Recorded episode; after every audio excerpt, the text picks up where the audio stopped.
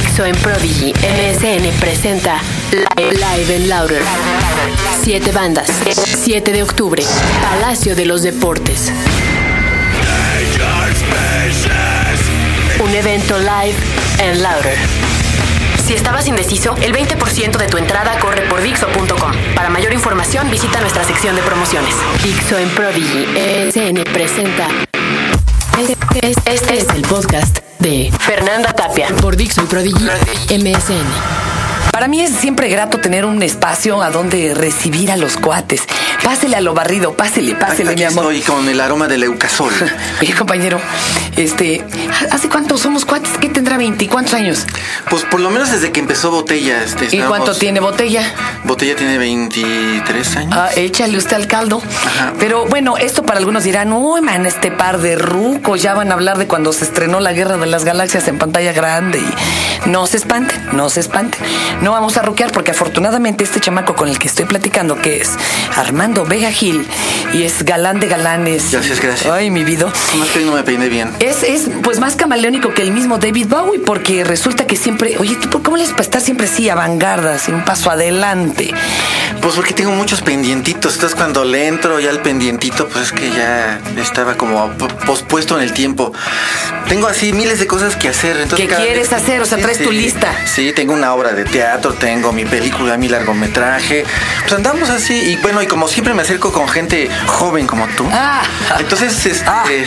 Lo- como decía este Sabines, ¿no? La, la- la juventud se pasa a esta edad este, por osmosis. Entonces eh, es bueno juntarse con... Ay, estoy pegando el micrófono. Por eso te agarras puras chavitas de 15, ¿verdad? No, de 24. Ah, antes de que se las agarre algún sátiro. Pues hoy en este Tao hablaremos de la esquizofrénica biografía de este personaje. Gracias por lo de esquizofrenia. Esquizotímica, todavía no. no Así, sé si- ¿Ah, está bueno. Este, este- este es el podcast de Fernanda Tapia por Dixo y Prodigy MSN. A ver, compañero, originalmente, ¿lo primero que hiciste así que sonara fue botellita o ya había algo más?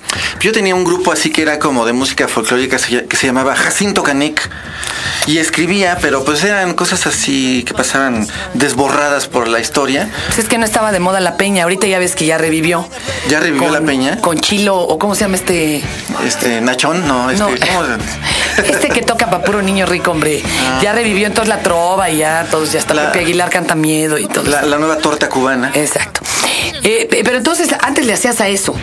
Andabas Sí. de guarache. Pues fíjate que, pero antes de que se pusiera de moda, porque yo Claro. soy muy, mucho más antiguo que la moda. Sí, es que es el problema. Y cuando la moda apareció, traíamos ya como una onda que rock and roll era. Eh, yo soy un rock and rollero frustrado, entonces cuando tocaba yo la, la vihuela era como si fuera una guitarra con distor. Pero pues no, no daba el sustain, nomás hacía Oye. entonces, pues bueno, cuando tronó realmente todo este movimiento, porque fue una bancarrota, eh, vino como ya la reivindicación personal del rock and roll y fue cuando entramos con botellita. Y como ya estábamos grandecillos, yo tenía 27 años, Sergio tenía 31 años. Pero a mí me da mucha risa que les haya pasado esa edad. ¿Cuántos tenía este el más tuerzo? También tenía 27. Algo. Fíjense que me, me encantaba porque, por ejemplo, yo los recuerdo en un programa de Memo Ochoa, eh, en donde los entrevistaron, ¿no? Porque eran como de casa, como en Televisa, vamos, les decían, pásenle, no hay, no hay problema. No estaban tan espantados todavía con el rock y demás. Y además en el 11 y en, y en el 13. Ahí no se podía. No, también de entrada ¿Ah, sí? salíamos, no, no había vetos o No había de que tú para allá y si estás allá aquí no. No es porque no es porque fuéramos muy radicales en nuestra postura, sino nos invitaban a donde se Había foro. la gana. sí. Bueno, las llamadas, compañero. Ay, estos muchachos, qué feos. Qué nacos. ¿Por qué traen tenis con espuelas? ¿Qué es eso del charrocanrol y del guacarrock? No, la gente estaba verdaderamente pasmada. Estaban al borde del ataque de apoplejía todas las viejitas, Saras Garcías y demás. Pero ustedes, pues ya, huesos duros de roer, no eran ningunos chavitititos, entonces se las volteaban, pero padrísimo, ¿no? Sí, ya veníamos muy colorados porque ejemplo, eh, el Mastuerzo venía del grupo de los Nacos. Sergio Arao estaba haciendo caricatura en La Garrapata y en el Uno más Uno, imagínate. Y yo también venía con una onda teatrera, teatro callejero. Entonces, pues sí, cuando entramos ya como que traíamos toda una formación, una deformación. Más bien. Sí, sí. Siempre fuimos como de izquierda, fíjate, curiosamente, aunque nuestras letras no fueran acá beligerantes ni No. choro, más bien era como dónde tocábamos, quiénes eran nuestros cuates, cuál era con nuestra actitud frente al mundo. Entonces, Ya ves, eran nacos y eran de izquierda. Estamos regresando al tema de este ser- país ser de dividido. ser naco.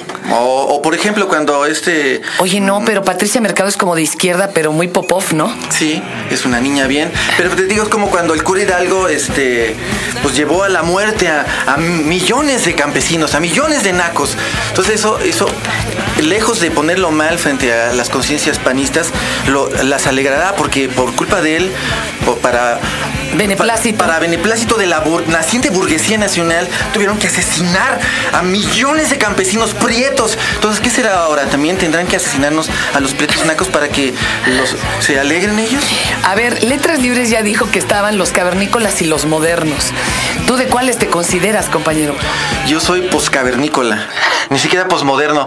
Sí, a mí sí, de verdad sí me gustan, el, este, pues no sé, estre- estrellar rocas para producir este, armas, ¿no? Oye, ustedes, ustedes estrenaron el Arnaco, ¿se acuerdan? sí, También. sí. Y fue un movimiento muy divertido. La verdad es que eran las presentaciones botellita, era muy divertido. Además, era del. Y ahora sí que aquí, en un eh, acto de incongruencia, de los poquísimos lugares a donde podía ir la gente fresa a oír rock, Rocotitlán. Porque en esa época en donde solo había hoyos funky, eh, el quien quería escuchar rock y echarse una buena botella de vino, pues no podía ir a otro lado, tenía que ir a Rocotitlán. Qué, qué incongruencia, ¿verdad? Para los rockeros eran fresas, pero para la gente acomodada y bien, pues eran Éramos, punk- éramos punks nacos. Pues bueno, la, la verdad es que fue exactamente el encuentro del rock con la clase media a la que pertenecíamos y, la, y el chance de tocar. O sea, tocar, tener chamba, este crear nuevas rolas, ensayarlas en público. Ahí fue. Wow. Tocando en vivo es cuando creces, no, Sí. no ensayando en tu casa muy este clavadamente. Y ni siquiera haciendo discos. ¿No? La onda está tocar así en público y nosotros tocamos en un todos. año, sí, 360 veces en un año. Rompimos este récord Guinness. ¡Guau! Había que tocábamos tres veces en un día, cuatro. Teníamos la hora del perro, está la última que se llamaba Muchacha del Alma, con Cecilia Toussaint. Y la mamá de Gael García Bernal, que era la Patricia. Entonces, imagínate, era así, uy, pues mucho tiempo atrás, pero pues es que es chistoso lo que dices, como que siempre tenemos no porque seamos visionarios, que, que dar un paso adelante. Es como más bien por necesidad, no porque seamos, ay, Porque tenían que abrir vanguardistas. camino, pues es que tenían que abrirlo. Luego te aventaste unos libros de poesía muy bellos. Ay, gracias. Qué bueno que te gustaron. Muy bellos y eh, eroticones acá, chidones. Oye, ¿y luego qué más? Porque, bueno, ahora tienes el palomazo informativo. ¿Han recibido amenazas neto o no, Armando? A ver. No, nada más nos han buscado. Así el, el, el jefe Diego estuvo buscando a Fernando una vez. Ay, le pegó tercer ¿Para hacerse la de pex o qué? No, porque le pidió el disco y quería que se lo dieran Ah. autografiado, pero es como una extraña forma de presionarte, pues por de repente le hablaron a su casa. Era como decirle, te estamos escuchando. Exactamente. Como hace poco que me habló un cuate de la UNAM para decirme, quién sabe, de una autoridad y sub subautoridad, para que no tocáramos el miércoles porque íbamos a tener problemas con los con los abogados y, y pues, bueno, ¿cuáles abogados y tal? ¿Y cómo consiguieron mi teléfono de mi casa? Porque además cuando me hablan yo siempre contesto, bueno, sí, ¿quién habla? Es que aquí vendemos queso. Pero el señor este se me adelantó y me dijo, no, tú eres Armando Vega Gil. Entonces, pues sí, pues ¿qué tiene? Yo sé que tengo mi, mi, mi archivo bien bonito ahí en, en el CISEN. Nunca te han paseado. No, pero sí tienen ahí mi- Oye, mi, foto. A Raquel. Pankowski un día le hablaron y le dijeron, oiga, a la señora no le gusta lo que está pasando en el cabaret. Y esta le contestó, pues qué bueno, porque a mí tampoco me gusta lo que está pasando en Los Pinos. Que es otro cabaret. o sea, ya, ahí dejémoslo, esa aventura. Ay, perdón. Este, oye, oye, Armando, y en el Palomazo ha habido algo- alguien que se les encabrone en una presentación en vivo, que se les pare y diga, mendigos izquierdosos o algo así. No, fíjate que una- creo que la- las cosas así más tensas ha sido una vez que tocó el palomazo en un acto del, del Güero González. Pues ya ves que nosotros somos como anarquistas más que tener. Sí, más que una inclinación política. Entonces ahí hubo como una cierta tensión porque pues, cuando nos, nos, este, hacíamos bromas del peje, que creo que es muy sano hacer bromas del peje o de... O de, O de quien sea. De quien sea, pues tienes que aguantar Es que ¿por vara, qué ¿no? Tenemos que tomar todos tan en serio, hombre? Cuando te pones serio es cuando pierdes, cuando empiezas a chafear, cuando se te empieza a ir todo de las manos, te vuelves como... Aquí una señora me escribió ofendidísima porque había yo hecho pues un comentario y cotorro de, de toda la cultura japonesa, pero muy ofendida y me dijo, búrlese también de los... Me dijeron, bueno, pues yo llevo años burlándome de mí misma, o sea, tranquila. Exactamente, es lo de, Tranquila. también lo de botellita y Jerez, Sí. como que mucha gente se enojaba, pero realmente de quien nos burlamos, antes Sí. que nada, pues del que conoces en Es el de uno mismo. del que sabes cómo hace popoto todos los días, que Ah. tiene problemas para hacer chis. Las chavas guapas no hacen bombones, ¿eh? O sea, por favor, tranquilos. Sí, huele igual así. Igual. Pero fíjate, cuando, cuando son novios, hasta los pedos les huelen ricos. Ah. Mi abuelita. Entonces, pues ya no importa si este, si eres guapa, este, Guarra. O, o guarra, o si eres guapo o marrano. Oye, compañero, ¿y ahorita estás de videoasta o cómo le podemos llamar, compañero? Pues sí, pues hice el, el video de, de monocordio de lejos cerca, y con cinito acá 16 milímetros y todo gaffer y muy, muy hermoso. Y ¿Pero tú estudiaste cine o cómo? Porque no, no es fácil eso. Es que escribí un guion para un largometraje hace como 12 años, cuando estaba yo escritor del Wiri Wiri. Y entonces el guion como que se fue quedando y de repente hasta se lo vendí una temporada a Laura Esquivel. Cuando se acabó el tiempo me pues, le dije, pues retáchamela a ver si yo lo hago. Y me dice, pues no podrás no hacerlo. Entonces me puse a estudiar dirección. Yo estudié guionismo cinemática, cinematográfico en el CCC. Pues tengo mi culturiux, fíjate, ¿no? Así que me veo como, pues no sé, como, como hay, ¿no? Pero Como secre de grupo. exactamente. No, eh, pero es chipocludísimo este hombre. que, que creo que yo tendría más futuro como que de grupo que haciendo lo que hago, pero uno nunca ceja, como dice el poeta. Oye, pero No cejes. estudiaste en el INA, ¿no? Algo así. De tu carrera, la primera fue otra cosa totalmente distinto. Antropología en la ENA. En la ENA, tropical. en la ENA tropical. Después en el CCC, en el, en el Instituto Einstein de Artes y Cinematográficas. Y así, ¿no? Ay, no más. Y ahorita estoy preparando mi largometraje. ¿Cómo crees? A ver, hay que decirles la página a todos los que entraron a Dixo para que entren a ver tu material, ya el visual, ¿te parece? Sí, está muy fácil. Es www.youtube.com y ya este, te sale una ventanita dice search. No Sergio, sino search de, de búsqueda. Entonces ya pones Armando Vega Gil y pum, te manda mis videos. Ahí tengo tres. Tengo uno que se llama Alivio, que es un muchacho que huye por las calles, que lo atormentan y tiene un final este, un poco punk.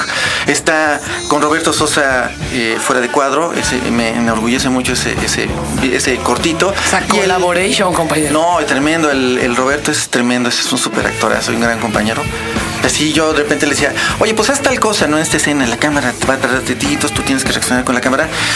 Y de repente daba acción y el cuate hacía una cosa que iba muchísimo más allá de lo que yo me había imaginado, se me paraban los pelos. Y una vez lloré y fui y le di un beso y le abracé porque... ¿Qué pasó? Chingón. Pero fue en el, en el cachete, no, no se lo Ah, olvide de la bueno. lengüita. Bueno, Y aquí el- no somos fijados. ¿Y el otro? y el otro se llama Lejos Cerca, es el videoclip de la rola de Monocordio de Fernando Rivera Calderón, mi compañero, mi compadre de. Es compadre de la vida y mi compadre del Chamaqui y mi ¿Cómo Sí, sí, yo soy padrino del Chamaqui de, de Fernando, que se llama Casi como tú. Y este. Pues bueno. Ahí Oye, estoy. y a los patrocinadores que le quieran quedar con una lana para el largometraje, pues también ahí métanse a la página porque... Sí, sí, necesitamos 20 millones de varos. Ay, no, te- más. ¿No te sobran a ti? ¿No te No, fíjate que no. No te- Pero ya lo decía el señor Arau, el papá. Decía, es más fácil conseguir 100 millones de dólares que un millón para una pinche peliculita, compadre. Es, es muy difícil. O Es- 100 millones de votos que un millón de votos. No, pero en, todo, en México todo puede pasar, compadre. Si ya ganó Calderón, ya todo puede pasar. Sí. Oiga, este, repítanos la página para ver ese material, por favor. www.youtube.com y ya buscas en Armando Vega Gil y salen mis videos. No, hombre, qué maravilla de papá. A ver, súbeme la panza para que se le pase su talentote, Ah. compañero. Ay, ay, ay, ay, ay. Bueno, pues hasta aquí el Tao de Armando Vega Gil. Adiós.